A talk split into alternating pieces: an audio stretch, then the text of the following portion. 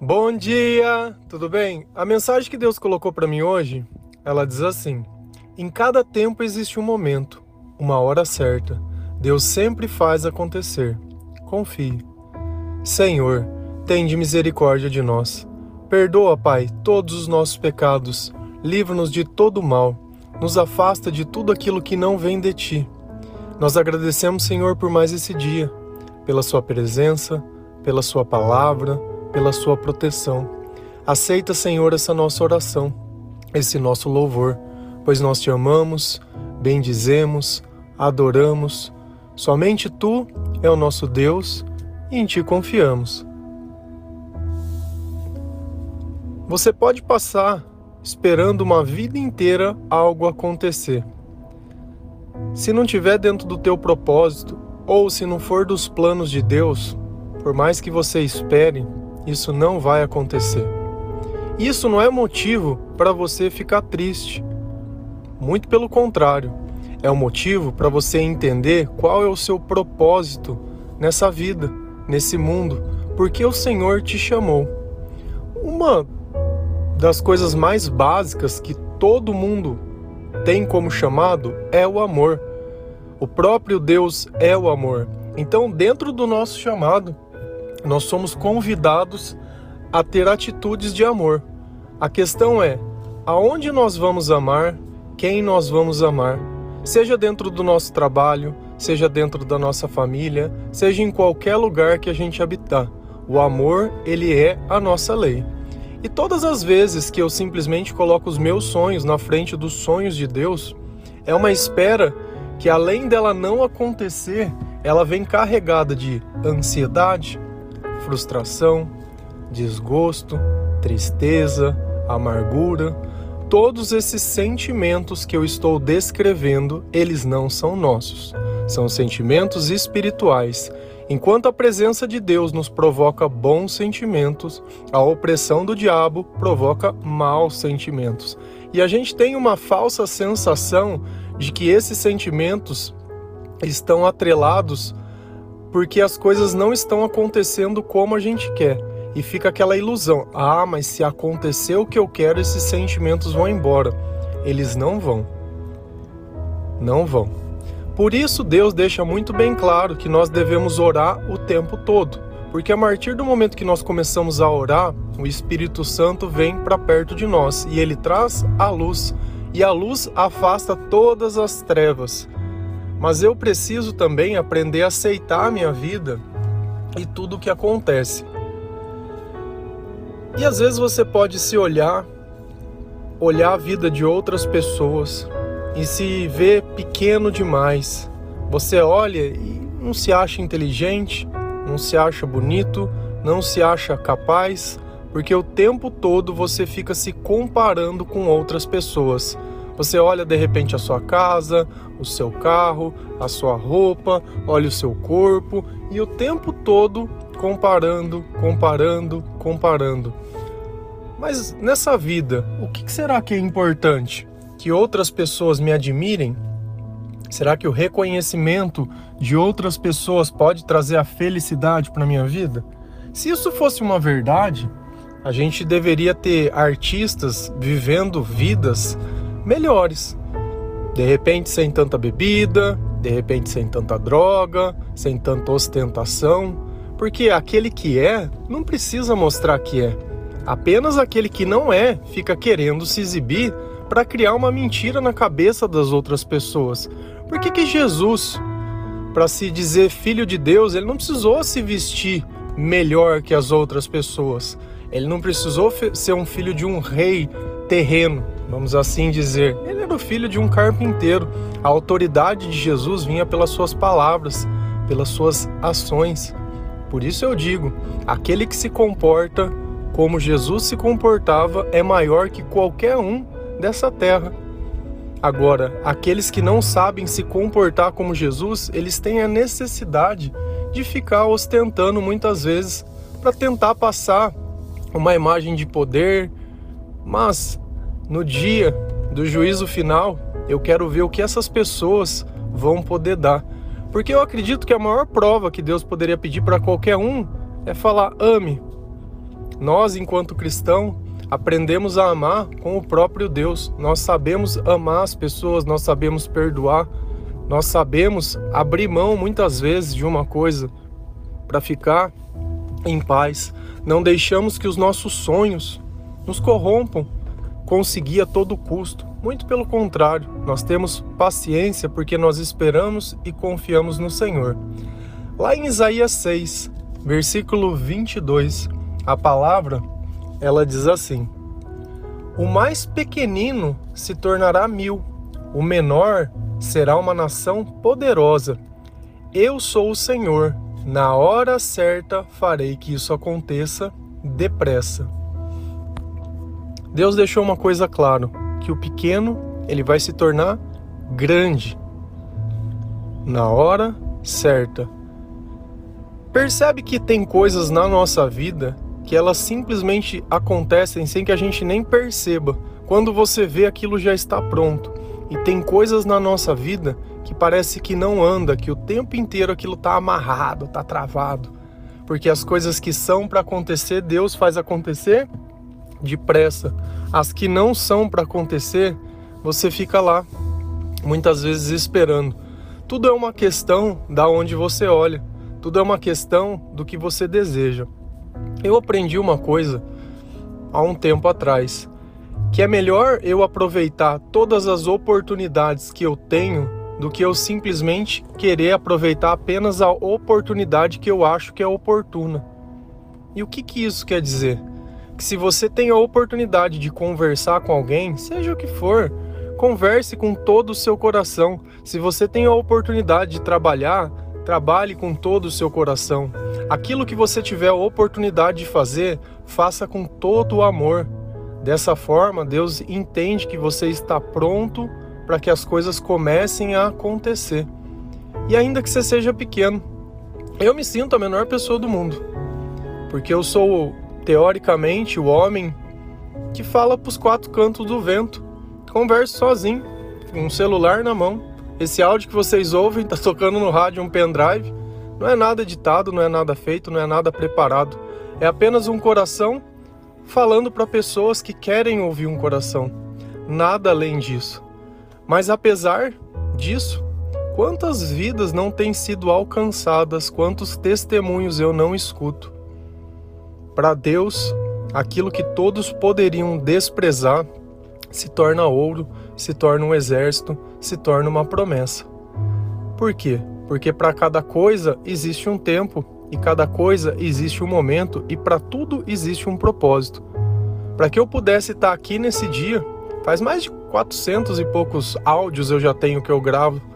Os primeiros, com certeza, eu volto e escuto lá no comecinho, como era travado, como era duro, como faltava ainda um pouco. Mas eu não deixei de tentar, eu não deixei de Deus trabalhar, eu não me limitei na minha própria incapacidade. E a cada tempo isso foi fazendo melhor.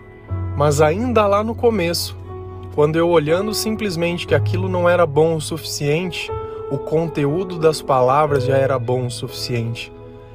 Percebe como as atitudes são mais nobres do que a forma que se faz. E às vezes você está ali acanhado, achando que não é bom o suficiente, mas a tua atitude for grande, todo o resto ele compensa. E tudo é uma questão de tempo, de obediência e de continuidade. Se você não desistir de Deus, Deus não desiste de você, porque a gente só colhe aquilo que a gente planta. Lá em Eclesiastes 3, versículo 1 e 6, a palavra diz assim: Para tudo há uma ocasião certa, há um tempo certo para cada propósito debaixo do céu. Tempo de procurar e tempo de desistir, tempo de guardar e tempo de jogar fora. Dentro do nosso propósito existe um tempo e você vai fazer aquilo dentro do, do propósito enquanto ele durar. Se você olhar em Eclesiástico, eu acho legal se vocês puderem ler ele inteiro. Eclesiastes 3. É inteiro. É muito bonito essa passagem. Mas eu, eu pensei um, um das, das analogias para você perceber uma coisa: tempo de procurar e tempo de desistir. Por que, que Deus não colocou tempo de encontrar? Ele só disse que eu ia procurar e disse que eu ia desistir de procurar.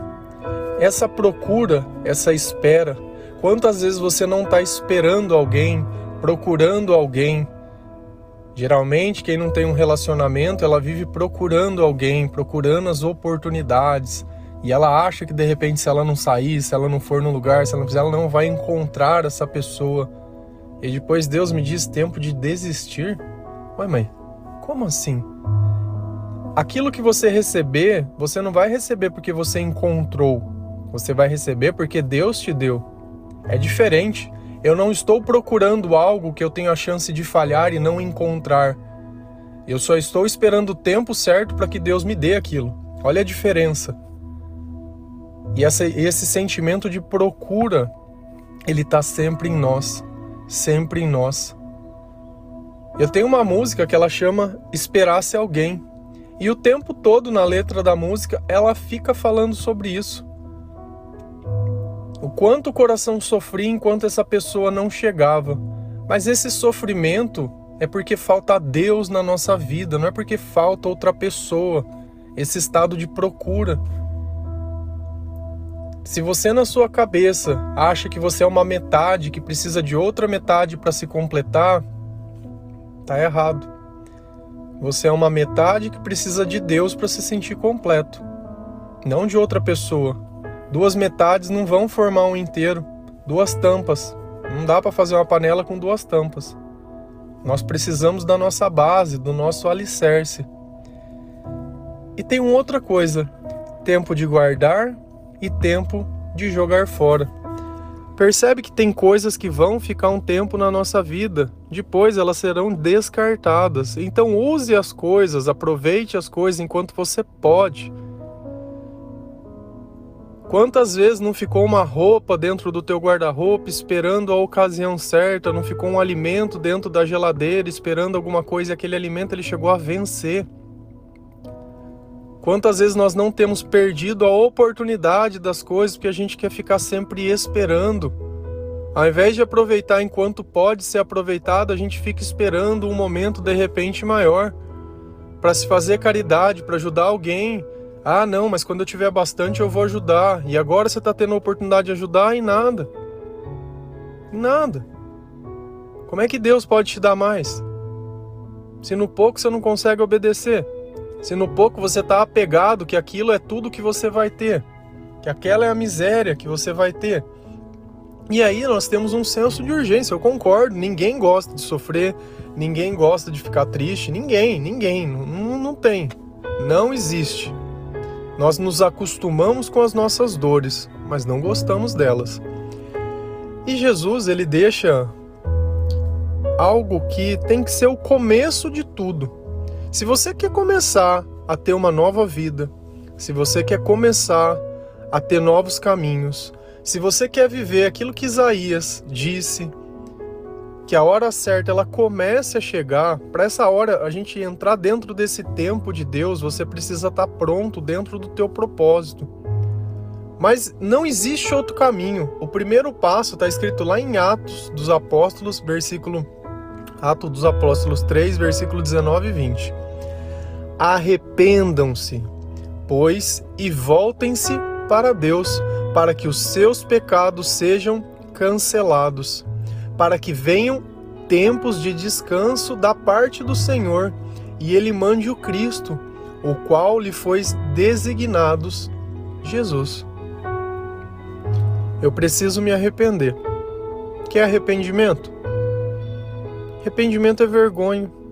Arrependimento é olhar que eu fiz algo que não era necessário. Arrependimento é reconhecimento que eu prejudiquei alguém, que eu não fiz o melhor que eu, que eu podia. Arrependimento é o reconhecer a minha inveja, a minha maldade. Arrependimento é verdade.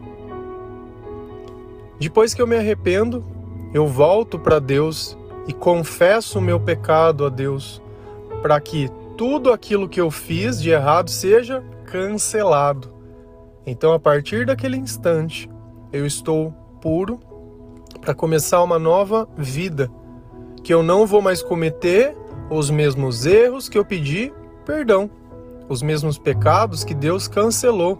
Eu não peço perdão para pecar novamente sobre as mesmas coisas, mas eu peço perdão para seguir em frente. E Jesus, vendo que a nossa atitude, o próprio reconhecimento, a própria busca de Deus, ele percebe que nós estamos dando autoridade para Ele governar a nossa vida. E a presença do Espírito Santo e a presença de Jesus na nossa vida vão começar a determinar um novo tempo, um tempo de descanso, um tempo onde qualquer coisa que vier te afugentar, qualquer coisa que vier te afrontar, o próprio Cristo vai lutar por você. Como é bom quando nós temos alguém que nos defende, alguém que nos consola, alguém que participa da nossa vida e que nós sabemos que nós podemos contar. E esse alguém não existe maior nem melhor que Jesus. E isso está aí, tudo escrito na Bíblia de uma forma muito clara, muito transparente. Concordo que às vezes a Bíblia ela se torna um livro muito difícil, mas quando a gente está com o Espírito certo, aquelas palavras elas se tornam doces. Quando a gente está com o espírito da tribulação, da desconfiança, quando nós estamos com o coração cheio de amargura, quando nós não conseguimos perdoar, quando nós estamos com ódio, o amor, ele simplesmente não consegue ser lido, porque ele não pode ser vivido. Mas a partir do instante que eu me arrependo, tudo começa a ser diferente. O que a gente não pode é se conformar. Eu não posso me conformar com aquilo que é ruim e achar que é normal, porque não é normal. Não é normal. E eu sei que o tempo que eu tiver que esperar, eu esperarei com paciência aí no Senhor, que as oportunidades que aparecerem, eu vou aproveitar e viver elas com amor. Eu sei que no momento certo as coisas vão acontecer e vão acontecer depressa, porque Deus sempre faz acontecer e eu confio nele. Amém? Que Deus abençoe cada um de vocês, que essa palavra ela toque diretamente dentro do teu coração, que todo mal que possa estar na sua vida, ele caia por terra em nome de Jesus Cristo. Que o Senhor ronde a sua casa, o seu trabalho e tudo aquilo que você ama de todo o coração. Que ele cuide da tua família. Que se você tiver alguma enfermidade, que Jesus tenha misericórdia e possa te promover a cura. Que ele possa te fazer superar os piores dias e se alegrar neles, e que mesmo nos melhores dias a gente nunca esqueça do poder de Deus. Amém? Deus abençoe cada um de vocês.